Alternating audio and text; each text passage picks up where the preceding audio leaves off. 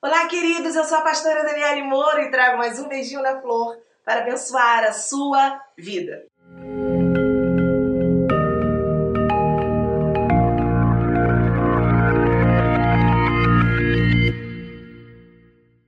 Eu tenho pensado em alguns textos bíblicos, esses dias até ministrei. E segundo Crônicas, é um texto que tem mexido muito com o meu coração. Porque nós estamos vivendo dias de muitas má notícias.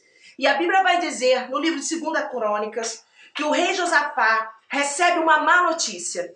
Vem contra ti, contra o teu reino, uma grande multidão. A Bíblia diz que ele tem medo no coração e ele se dispõe a buscar. Primeiro, porque ele não tinha material bélico suficiente para guerrear contra aqueles reinos. Segundo, que ele era um homem temente a Deus, ele tinha tirado a idolatria do templo, ele conhecia Deus e ele entendia que acima dele, do governo, da autoridade dele diante daquele povo, existia uma autoridade maior. E ele vai buscar o Senhor. E aqui eu começo, o beijinho na flor, que é um beijinho mesmo. O que, que você tem ouvido? O que, que você tem feito?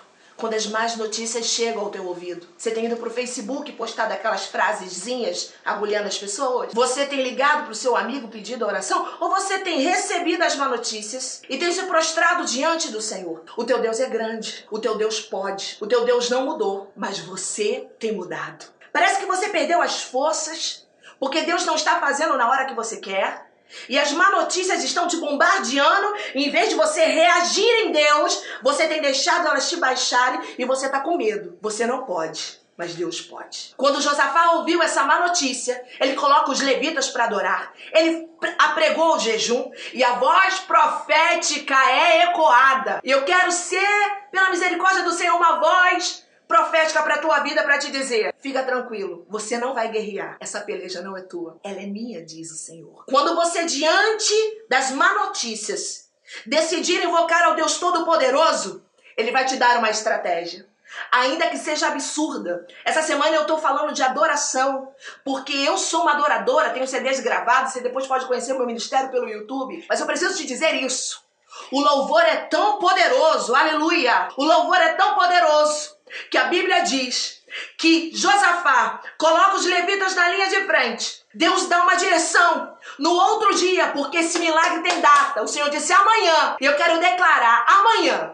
Você vai ter boas notícias. Amanhã, sinais dos céus virão para você. Amanhã, alguma coisa favorável vai vir para a tua vida porque você decidiu buscar. Os levitas começaram a cantar.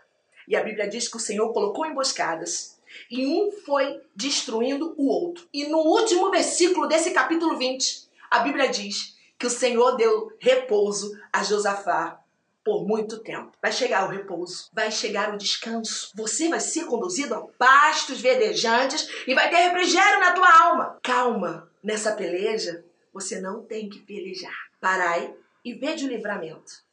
Mas não pare na questão da paralisia. Faça o que você tem que fazer.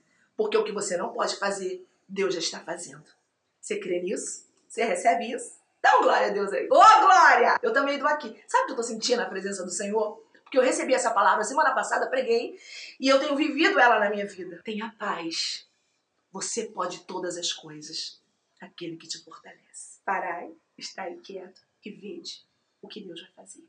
Deus abençoe você e a sua casa. Compartilhe esse vídeo, mate seus amigos e vamos embora porque esse ano é nosso. Em nome de Jesus. Deus te abençoe. Tchau, tchau.